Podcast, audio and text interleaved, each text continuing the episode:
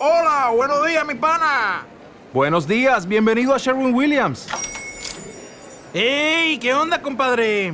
¿Qué onda? Ya tengo lista la pintura que ordenaste en el ProPlus app. Con más de 6.000 representantes en nuestras tiendas listos para atenderte en tu idioma y beneficios para contratistas que encontrarás en aliadopro.com. En Sherwin Williams somos el aliado del PRO.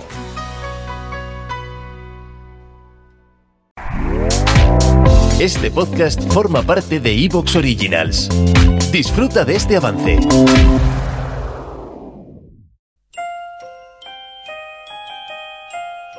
Crímenes y criminales con Luis Martínez Vallés.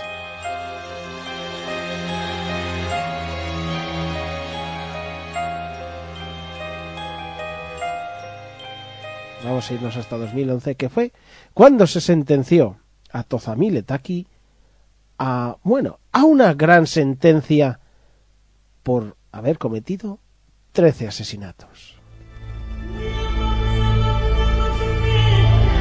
Tozamil Taki, conocido como el asesino de la caña de azúcar. Era conocido con este mote, con este sobrenombre, por arrojar los cuerpos de las víctimas en unas granjas de caña de azúcar. Unas víctimas, unas chicas muy jóvenes que fueron engañadas por Taki.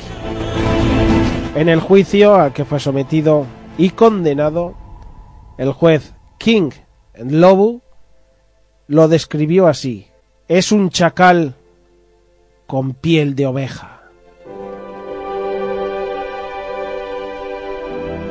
En toda Sudáfrica se celebró la sentencia y también se elogió a la policía lo que habían lo que habían conseguido al detener a este hombre que, que bueno, había matado a tantas chicas jóvenes.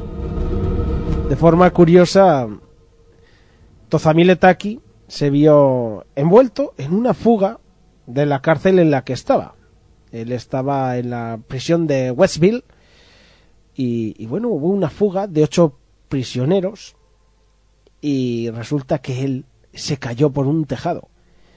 Y los demás escaparon, pero claro, él se cayó por un tejado y por las informaciones que he visto, o bien se quedó siempre en silla de ruedas ya después, o al menos la necesitó un largo tiempo.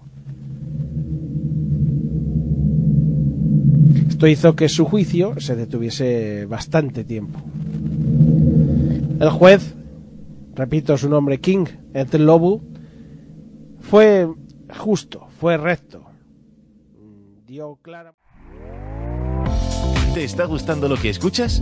Este podcast forma parte de Evox Originals y puedes escucharlo completo y gratis desde la aplicación de Evox. Instálala desde tu store y suscríbete a él para no perderte ningún episodio.